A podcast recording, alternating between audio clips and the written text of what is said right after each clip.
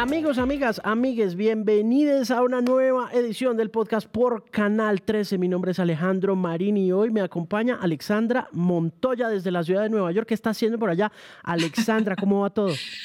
Un abrazo, Alejo. Pues aquí trabajando desde, desde Nueva York para Colombia, desde mi Luciérnaga y aprovechando también las vacaciones de mi hijo. Entonces estamos dándonos unos buenos días acá, meses. Vamos a quedarnos un par de meses. ¿En serio? ¿Se van a quedar un par de meses de vacaciones?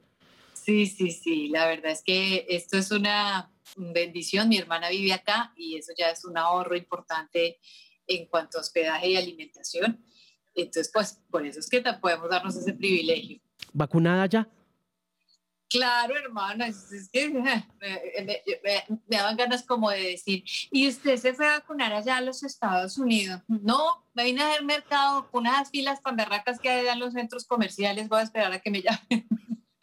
Pero esto genera polémica para algunos. Ay, ustedes que Estados Unidos monopoliza las vacunas, esto ah, para tener a la gente contenta es complicado, pero a mí me llamaron a vacunarme en Colombia, pero no me coincidía la segunda dosis, me fue con la motico aquí. Entonces eh, me tocaba viajar eh, porque ya había comprado los tickets. Claro, claro. Pero me hubiera vacunado igual en Colombia con la que me hubiera tocado. Sí. Que no. O sea, no, no, no, así fuera mm, Sinovac, Pfizer, o sea, usted no discrimina. Yo no discrimino, mi papá está vacunado con Sinovac, eh, mi hermano con Pfizer, la que toque. Yo creo que aquí lo importante es que estemos vacunados y ese eso estoy de acuerdo con eso. ¿Cómo ha visto el eh, tema en los Estados Unidos? ¿Ha tenido la oportunidad de ver a la población comportarse alrededor de este tema de vacunación y sobre todo como de medidas? A mí me asombra, yo estuve también en Estados Unidos, estuve en, en Wisconsin hace un par de semanas y me aterra sobre todo ese Midwest tan reacio a todo el asunto por un tema ideológico y político. Me, en serio que me dejaba aterrado porque yo lo que alcancé a ver fue que los gringos no, los gringos no se vacunan y no usan un tapabocas por el tema de la primera enmienda. Es un Pero precisamente esa parte del lado que tuviste desde los Estados Unidos es la gente que está precisamente ahorita eh, hospitalizada, un número ahora importante. Aquí en Nueva York está cambiando la cosa eh, después de que tuvieron unas cifras muy altas en la administración de Donald Trump cuando inició la pandemia, unas cifras muy altas de muertos. Eh, aquí ya el 75% de la población eh, se vacunó y la orden es que no necesitan, se metió aquí mi sobrinita, no necesitan utilizar la mascarilla después de haber sido vacunados y eso se nota en la calle. Únicamente tienen que utilizarla en el transporte público y en recintos cerrados, pero en los espacios abiertos la gente no necesita la mascarilla desde que ya esté vacunado y, y uno ve como el comportamiento de la gente. La verdad es que eh, los que están con mascarilla no, no se la quitan si no es para comer y los que quieren andar sin la mascarilla asume uno que están vacunados. ¿no? Sí, sí, yo lo que le digo es que, por ejemplo, en Wisconsin el ambiente que ya es, porque New York sí es mucho más progre y mucho más avanzada y está mucho más, ¿cómo decirlo? Sí, políticamente es otro concepto. La gente está muy abierta, no discriminación, no eh, eh, acosos, no atropellos de ninguna clase, muy libertarios sin ser libertinaje total, a pesar de todo lo que ya sabemos que hay en Estados Unidos y en Nueva York. Pero ¿qué quiero decir? El respeto al otro está consciente Sí, en, el Midwest sí es mucho más blanca la población, alcanza uno a sentir, aunque hay zonas latinas, hay zonas negras, pero sí hay todavía mucha segregación y lo que ve uno en ese blanco caucásico gringo. Tú acabas, tú acabas de tocar un tema importante, Alejo, y voy a contar esto como una anécdota porque es, es parte de la ignorancia mía y, y de la, con muchos de no saber manejar el lenguaje políticamente correcto frente a las multirracialidades. Y eso de que tú acabas de mencionar del blanco, uno cree en Colombia que blanco es uno, ¿no? No, acá es la supremacía blanca, como se conoce un poco, es ese rubio, como tú dices, caucásico, ojos claros, eh, muy blanco. Y nosotros, el resto, somos latinos, mestizos, eh, los que son afros, en fin.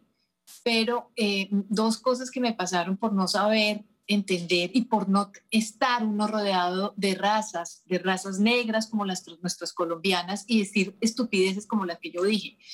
Una mujer de raza negra con la que estábamos compartiendo, además amorosa, generosa, eh, hablando los dos idiomas, y mm, mm, estaba atendiendo a una persona y le puso unos vestidos de colores lilas, pasteles, porque la persona siempre se ponía negros y esta persona tiene Alzheimer, la que estaban poniéndole los colores. Entonces ella dijo, hoy aproveché y le puse estos colores para que se viera más, eh, más su rostro, más iluminado. Y yo, la colombiana, dije, claro, y como ella es blanca, los colores le resaltan, ¿no?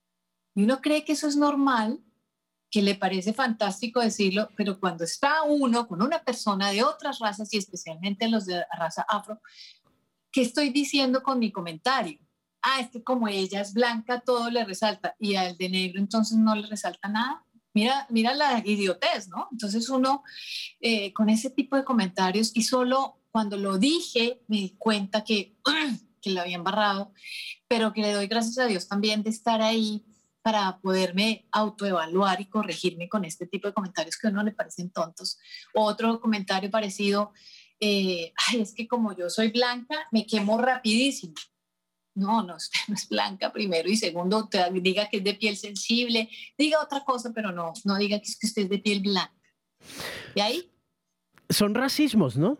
Son racismos inculcados, eh, eh, hemos sido adoctrinados y adiestrados en ese tema de la... Y naturalizada. Normalizado al 100. Normalizada, exacto. Es una cosa muy brava, muy, muy brava. Mire, pero también siente uno a veces que la policía del lenguaje, eh, conducida un poco también hacia la corrección política de nuestros tiempos, está saliendo de las manos y le pregunto a usted como humorista y como comediante, ¿cómo ha visto la transformación del oficio desde, desde su lugar, desde su esquina donde ha sido tan exitoso en ese frente? ¿Qué se puede decir y qué no se puede decir hoy en día en la comedia? No, eh, eh, hay que, la, la, comedia le da unos ciertas licencias, eh, pero también con este lenguaje precisamente políticamente correcto, de no, de no discriminar, de no atropellar, de no estar pegando eh, indirectazos, no sé qué, se está perdiendo también mucho eh, esa naturalidad del, comediante, del humorista.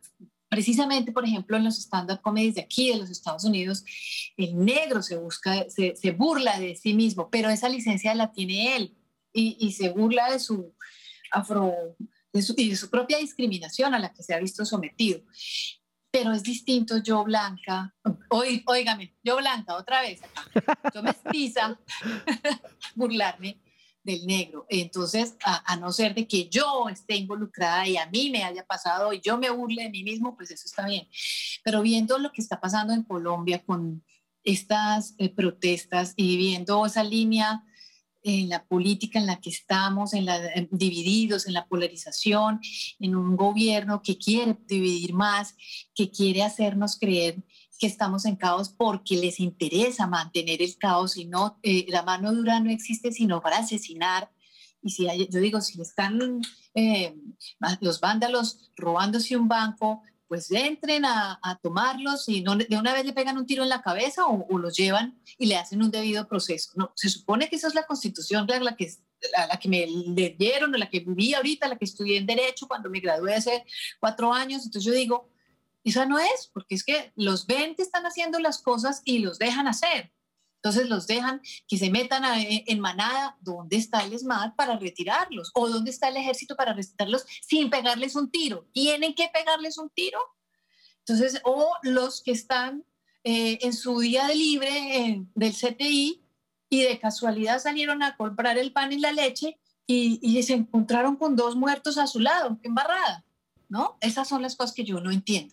Yo digo, cada uno escoja la línea política que quiere, uribista, eh, de la izquierda, de la derecha, pero, pero no cree que estando usted en esas corrientes políticas hay una constitución que se tiene que respetar. Esa es mi única pregunta. Independientemente de si usted es anaranjado, azul, rojo, amarillo, el color político y, y de piel que tenga, usted tiene un derecho a que hagan un debido proceso. Si usted está robando, consigan las pruebas que robó y mientras tanto háganle un debido proceso, pónganle un abogado. Lo mismo con todas estas personas. Ah, pero es que son multitudes y son manadas.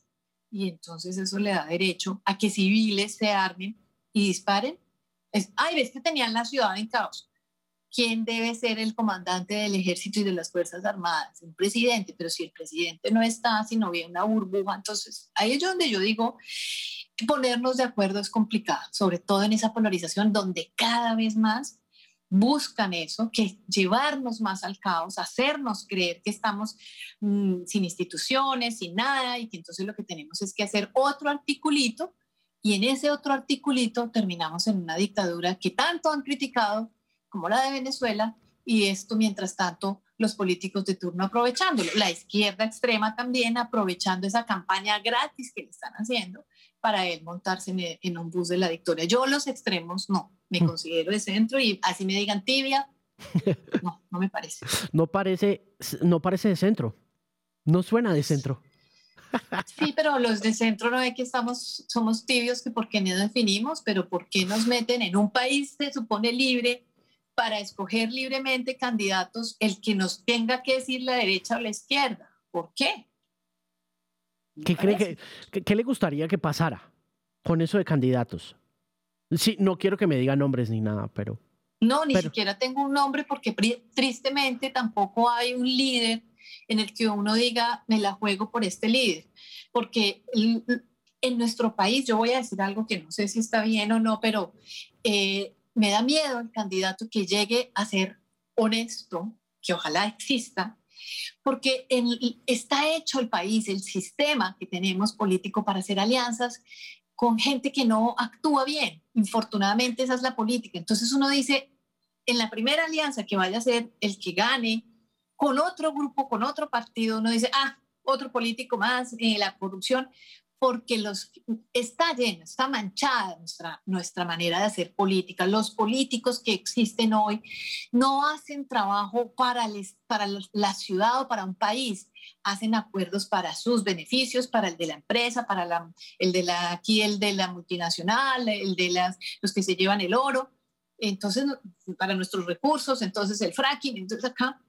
Y yo la verdad, yo no veo eh, qué está pasando por la gente, lo que está peleando esta gente. Yo me identifico con los que están allá luchando y van a decir, ah, pero es que ustedes desde, desde Nueva York, a mí me tocó lucharme como tú, Alejo, y a mí no me han regalado nadie nada, ni yo me he acostado con nadie para que me den nada. Entonces, por eso mismo, porque yo vengo del sur, crecí en un barrio como el barrio Restrepo, la gente que me conoce sabe de dónde vengo y lo he logrado con trabajo y me dieron la oportunidad. Yo espero que a estas personas que están peleando en otro lado les den la oportunidad, pero no les regalen nada. Regalado no es chévere. Denle la oportunidad. Si hay personas que tienen unas capacidades intelectuales que puedan darles una beca porque, porque lo tienen bien. Y las que no, denle la capacitación para llegar a, un trabajo digno y decente, para que los alejen de las drogas, de los vicios, hagan unos programas incluyentes a las mujeres. ¿Por qué niñas embarazadas a los 9, 10, 11 o violadas o asesinadas? o abandonadas por papás y mamás, ¿no? Entonces, a mí se me, te digo, yo confieso aquí me, eh, viendo el Twitter me iba enloqueciendo. Lloré con los asesinatos de muchos eh, policías y civiles y ciudadanos, porque no les importa a nadie, no les interesa a nadie. ¿Qué tanto tiempo está pasando en Twitter, Alexandra? trato de no meterme mucho últimamente porque... Últimamente es cuánto tiempo. ¿Hace cuánto tiempo dijo, yo me, cuánto hace que está en, los Estados Unidos? Me fui el 19 de, el 21 de junio. 21 de junio, ok.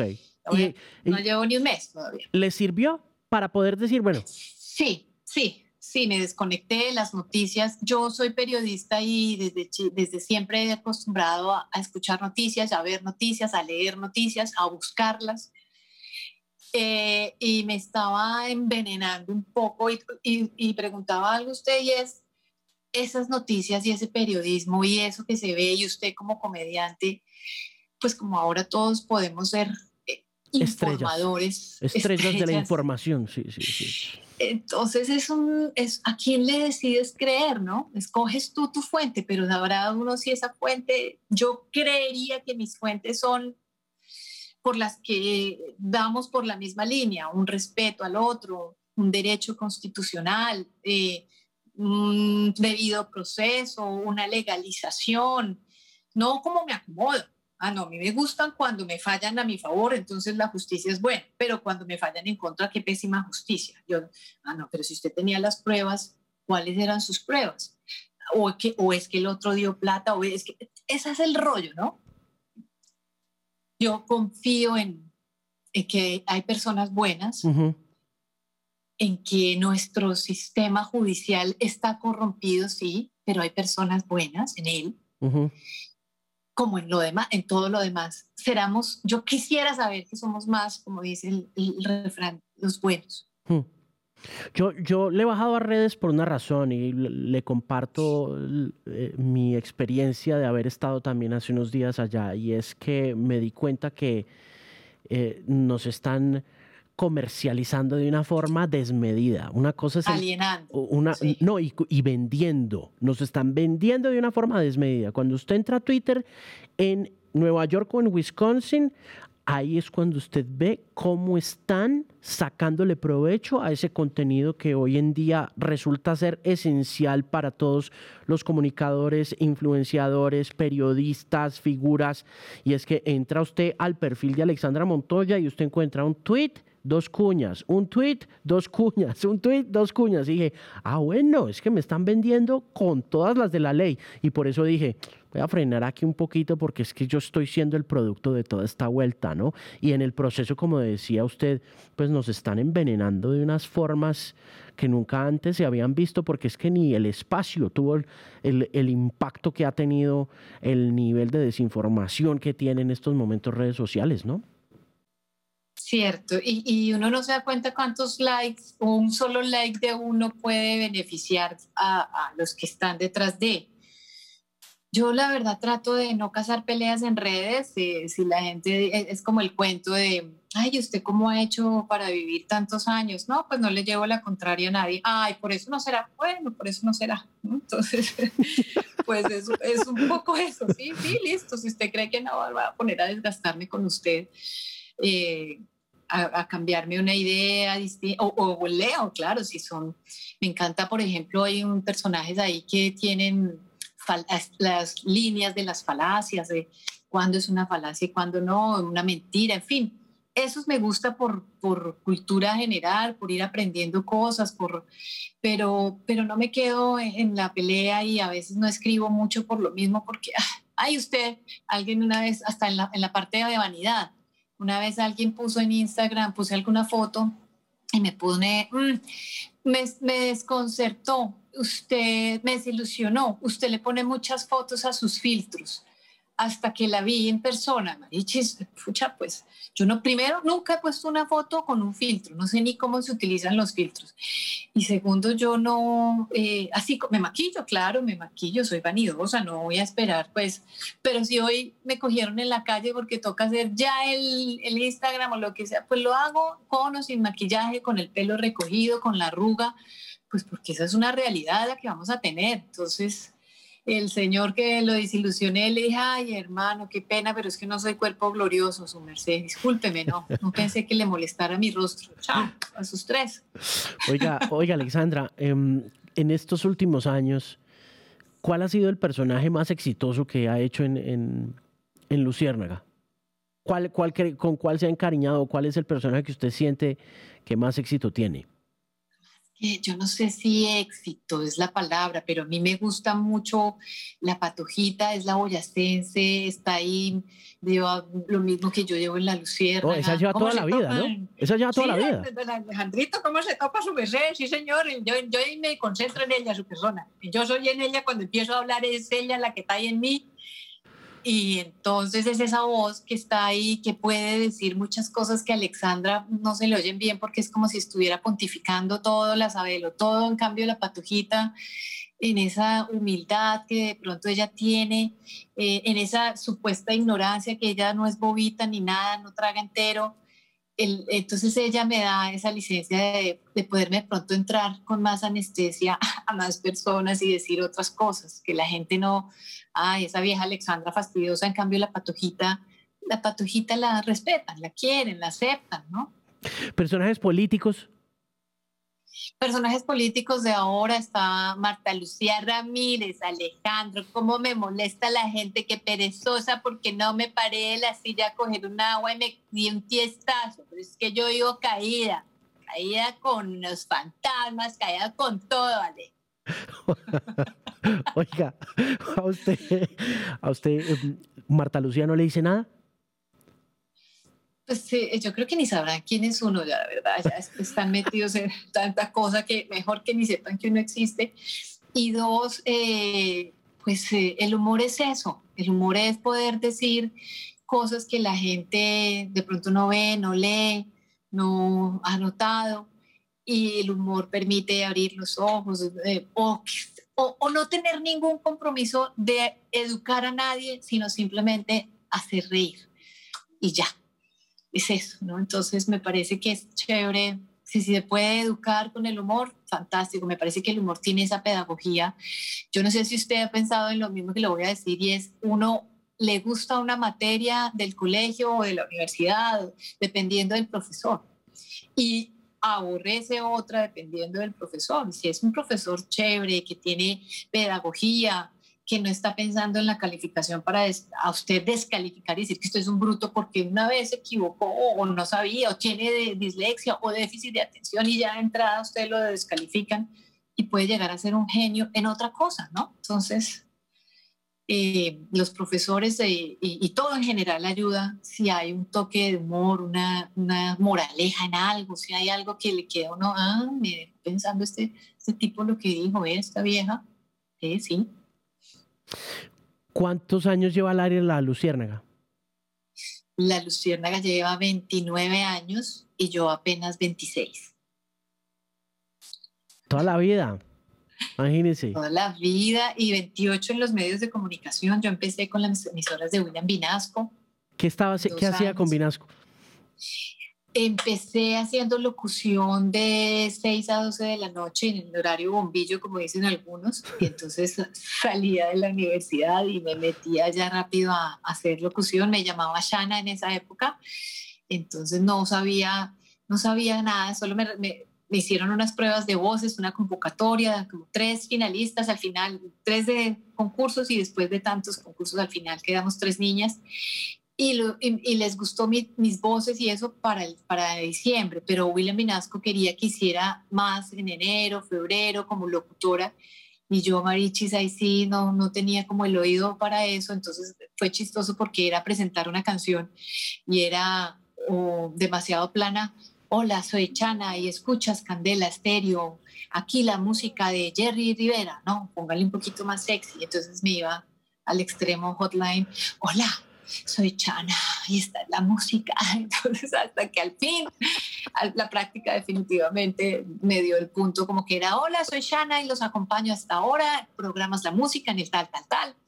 Y sirvió, sirvió para, para poder hacer todas esas modulaciones y entender un poquito qué es lo que estaban buscando. Y ya después me conozco con Guillermo Díaz Salamanca, que es mi padrino en la radio y es el que me lleva a a Caracol, pero estando con William Vinasco hice Animalandia, no cuando estaba Pacheco, no cuando estaba Hernán Castrillón, estaba muy chiquita, porque ya empiezan a sacar cuentas. Y eh, lo hice ya al final, al, final de este programa, que fue unos momentos que se hicieron y me, gustó esa experiencia, me disfrazé de, de, Candelita, era el personaje, y ya después dejaron de hacer el personaje infantil y después me puse a hacer modelo dentro de Animalandia. Pero fue una experiencia interesante. Oiga, ¿cuántos años llevaba haciendo personajes o cuándo empezó a hacer imitaciones? Desde chiquita he hecho, eh, me, gustaban los chistes que tuviera, ay, el paisa, el argentino y el no sé qué, que tuvieran acentos, que tuvieran eh, acentos extranjeros como argentino, español, mexicano o, nacionales como la paisa, la boyacense, el costeño, no sé qué. Eh, y después ya entrando a Caracol, mm, me tocó pensar en los personajes políticos. Entonces una Mariana Mejía, que fue uno de los primeros, y me complace mucho saludarte, Alejo, qué cosa maravillosa, se ve que estás varado de invitados.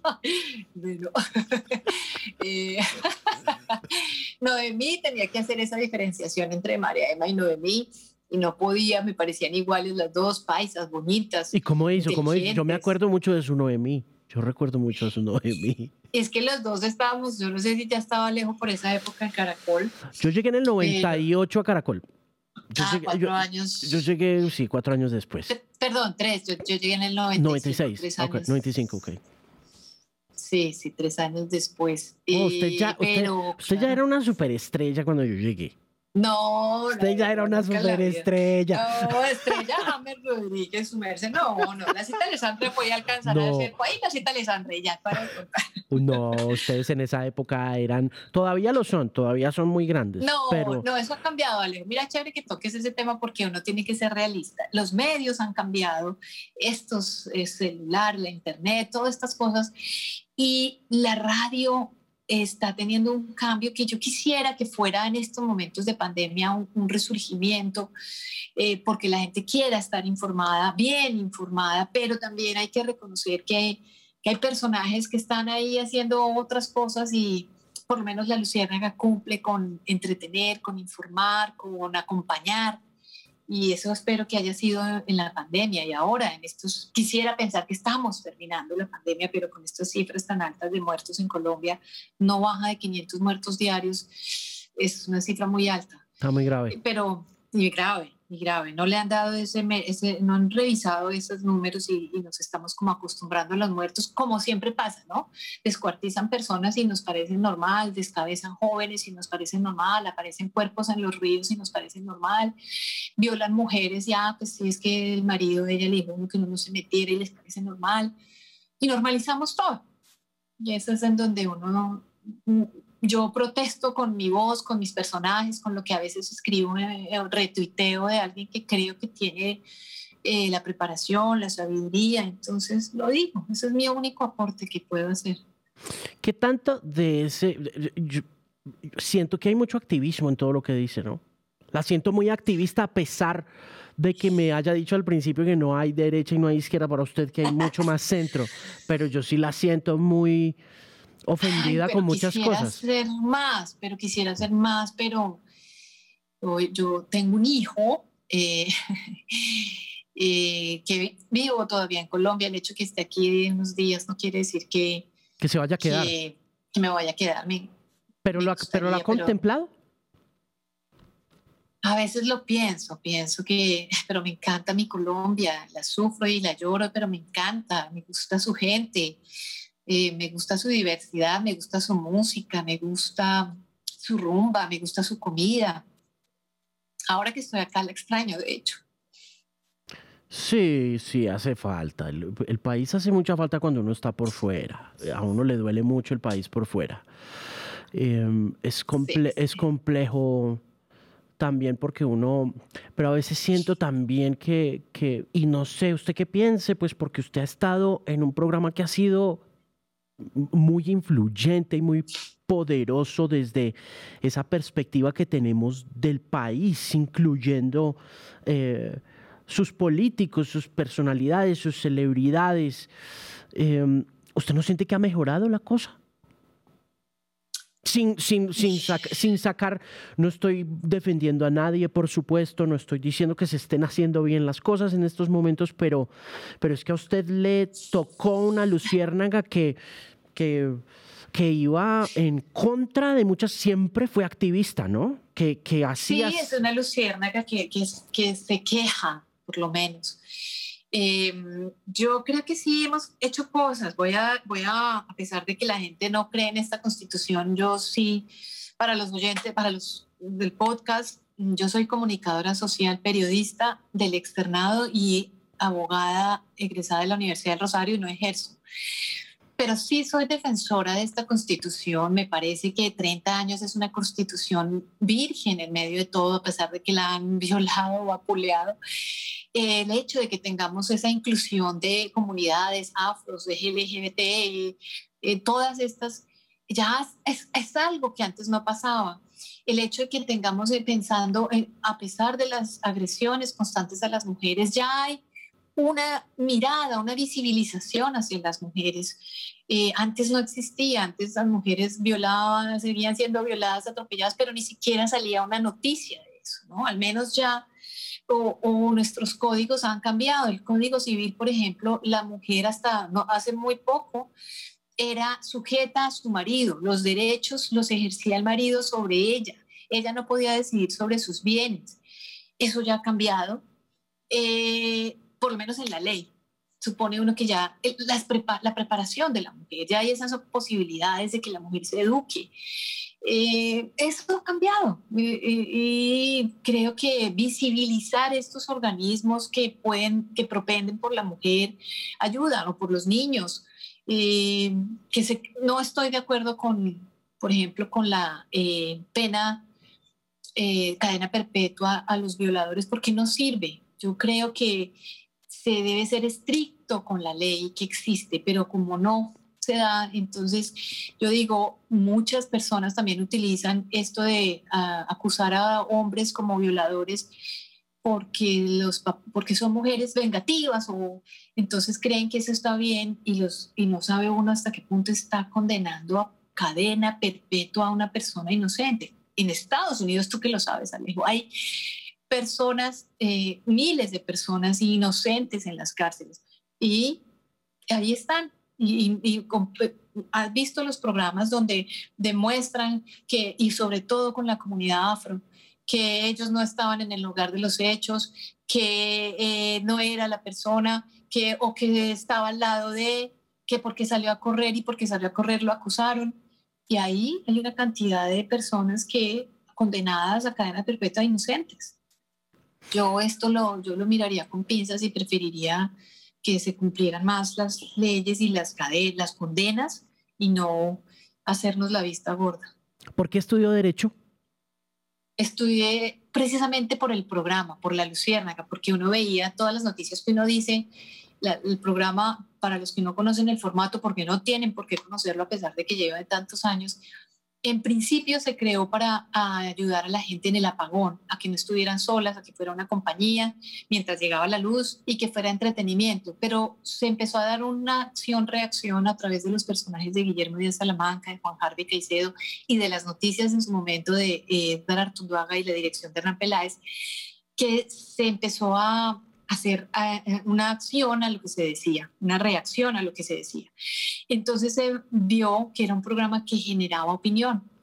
Y a partir de estas eh, noticias que se daban dentro del programa, yo decía, bueno, ¿y qué pasa con esta tutela que se puso acá? ¿O qué es una tutela, para empezar? ¿Y o qué pasa aquí con la señora que mm, fue abusada y no tuvo respuesta? O, y así una cantidad de cosas que yo decía, bueno, ¿cómo averigua uno qué pasa?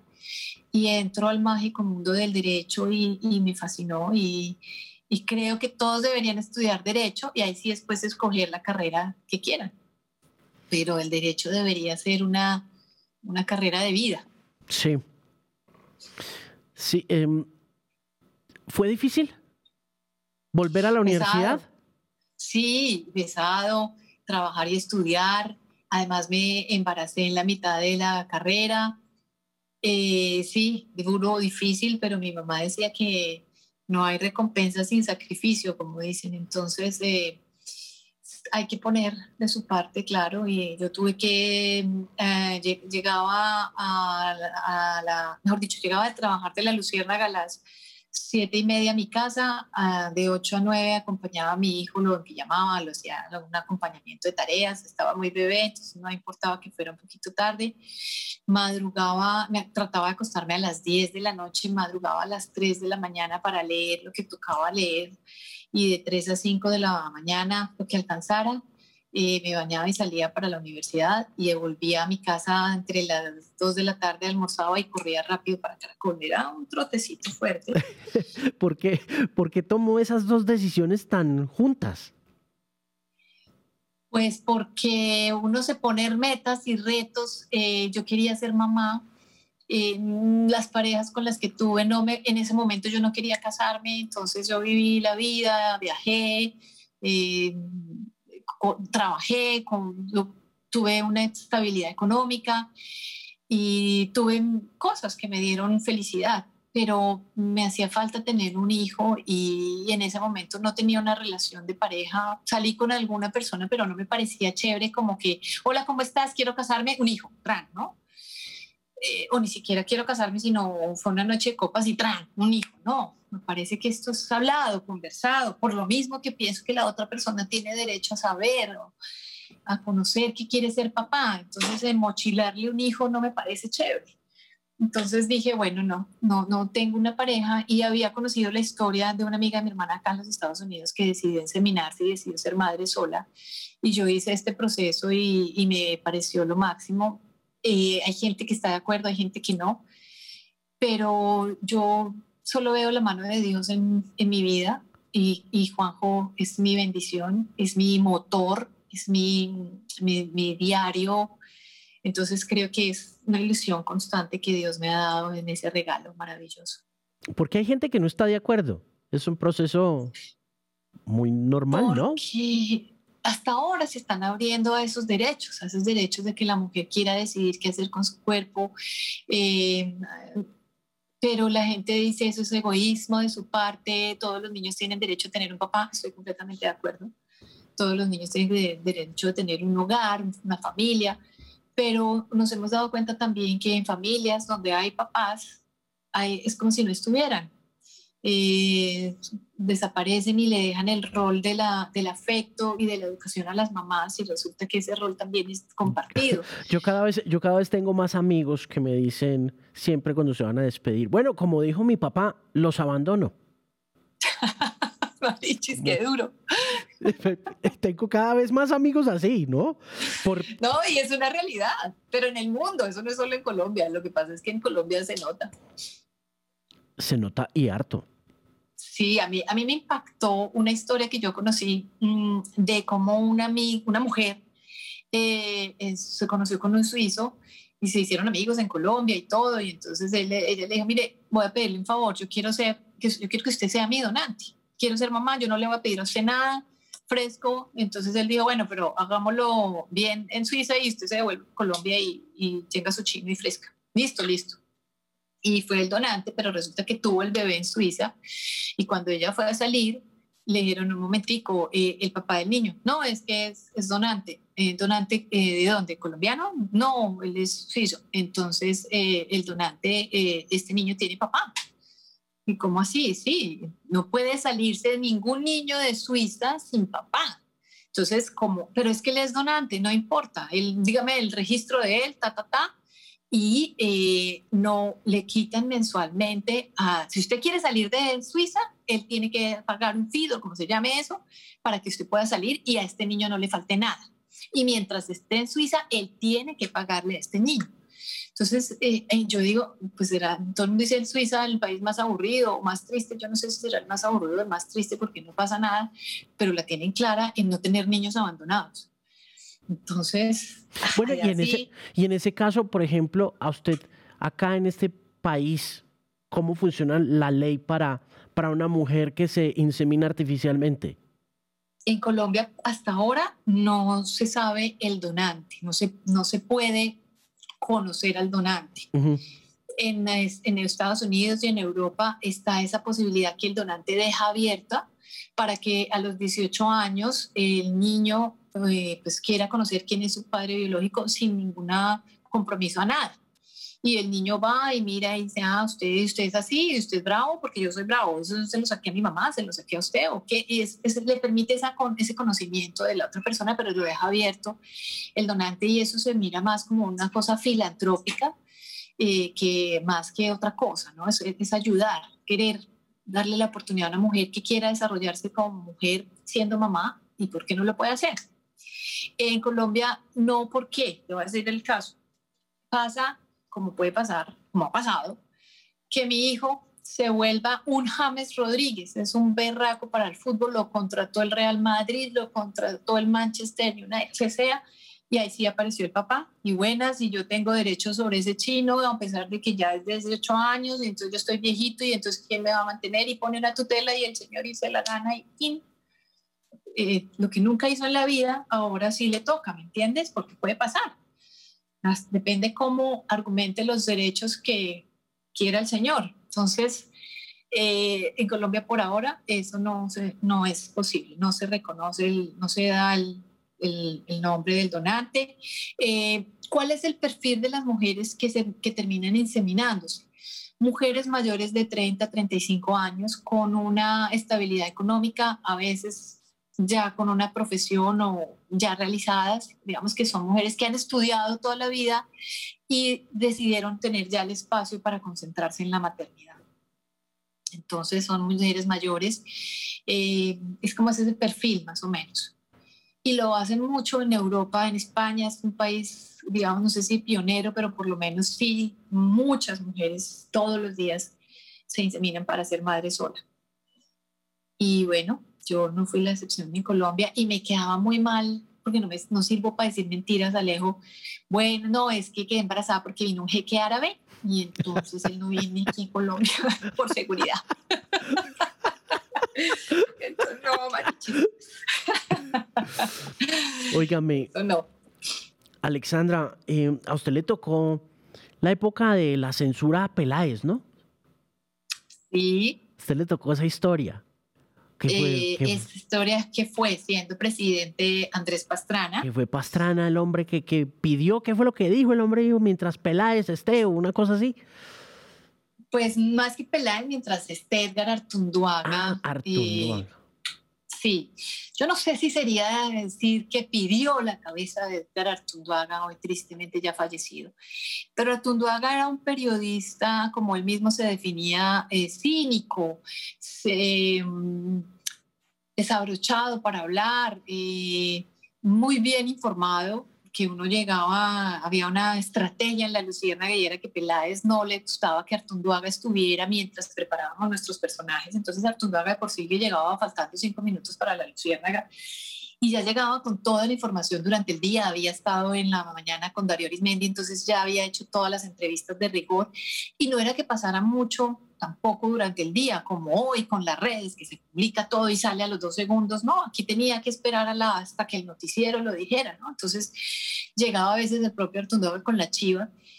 ¿Y em, qué hacía Hernán? A veces sacaban una noticia que solo se había buscado Guillermo Díaz con alguna fuente y la decía con el Bayuno, ve, mira, vas a ver a quién le van a poner los Rolex.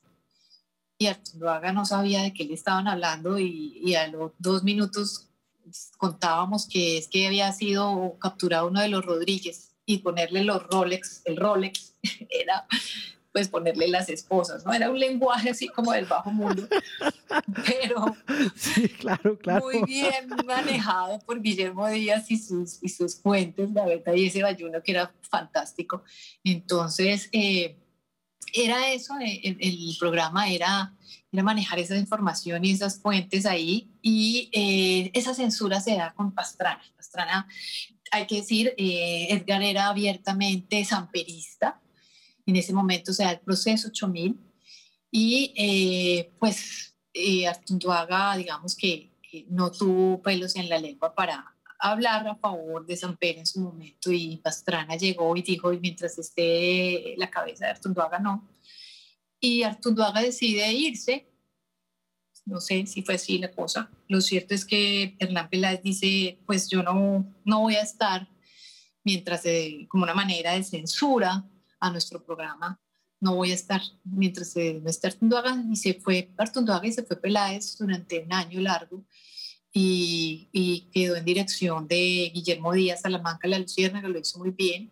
Por supuesto, la gente extrañó a Hernán, pero Guillermo Díaz no dejó caer el programa y, el equipo se comprometió, Juan Harvey y todos hicimos eh, nuestro, nuestro momento ahí, con Gabriel de las Casas también en su momento.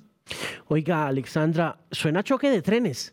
Más que a censura, ¿no? Suena como a dos egos enormes, uno de medios y otro de política chocando con un tema que pues ¿no? Puede ser, pero me hubiera gustado ver en esta época a alguien que hiciera algo así, ¿no? Un periodista con una cabeza, con un poder, pero es que no, eh, los poderes hoy están mínimos, eh, son poquitos, y entonces se pega uno de, los poquitos, de los que están ahí, pero sí quisiera encontrar uno, una cabeza que dijera, mi, mi programa no le juega de esto y que no sintiéramos la amenaza, ni la censura, ni la, el, el sufragio, ni, ni la vamos a matar, eh, ni te vamos a pelar, es que plomo es lo que hay, bala es lo que hay, madre, ¿qué es lo que uno ve? Entonces, pues ojalá no se diera eso, ¿no? Que uno pudiera hablar libremente sin que estuviéramos en esas polarizaciones hartas en las que nos estamos. ¿Les ha pasado recientemente en el programa? ¿Les eh, han censurado, les han dicho algo, les han amenazado?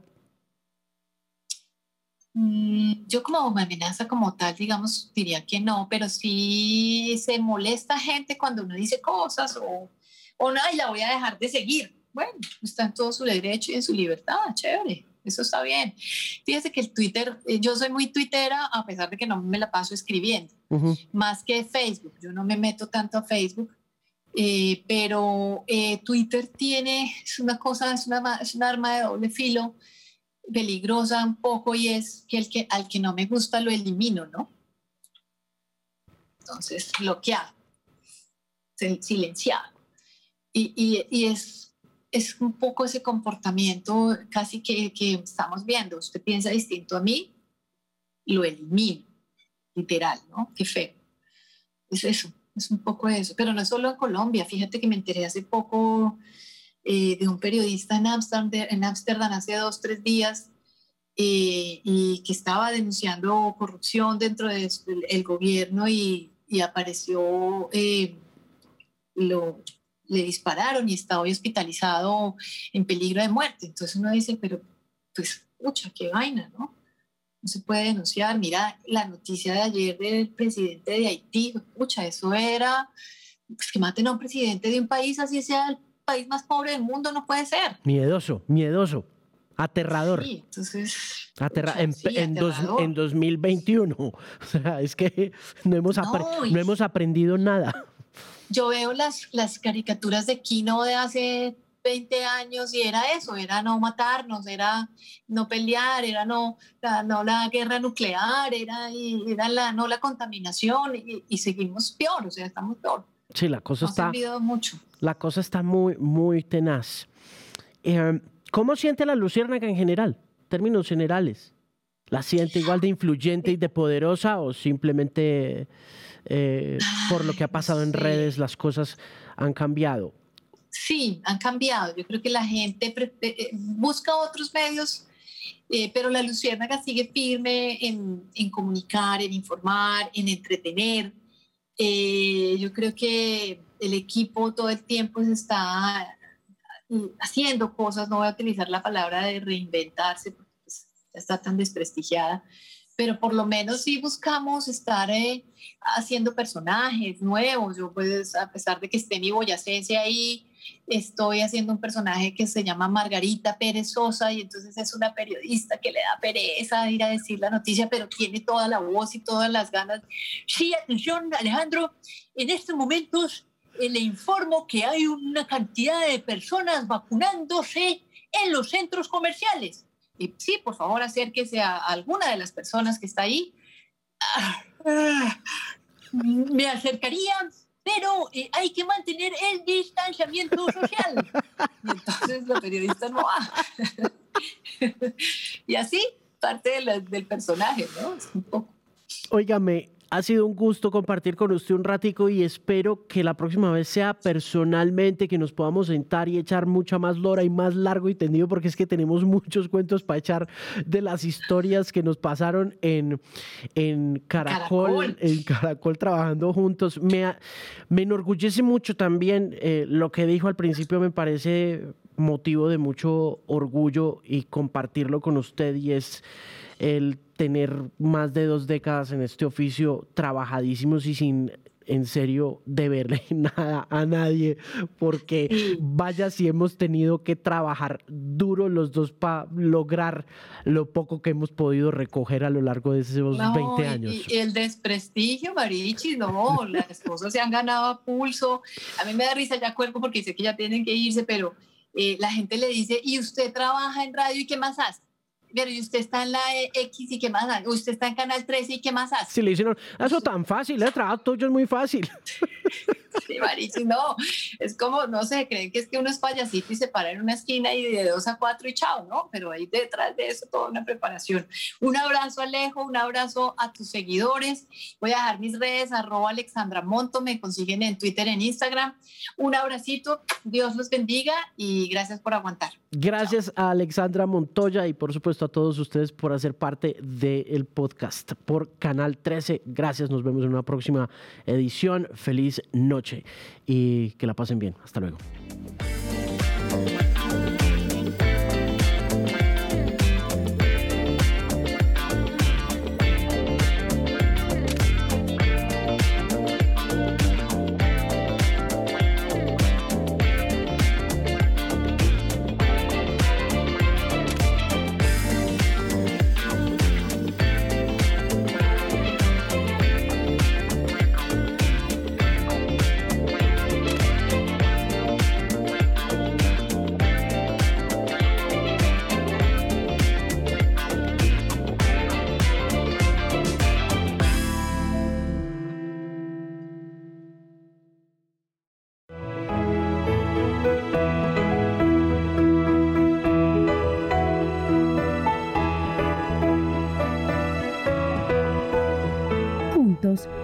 Más que 13.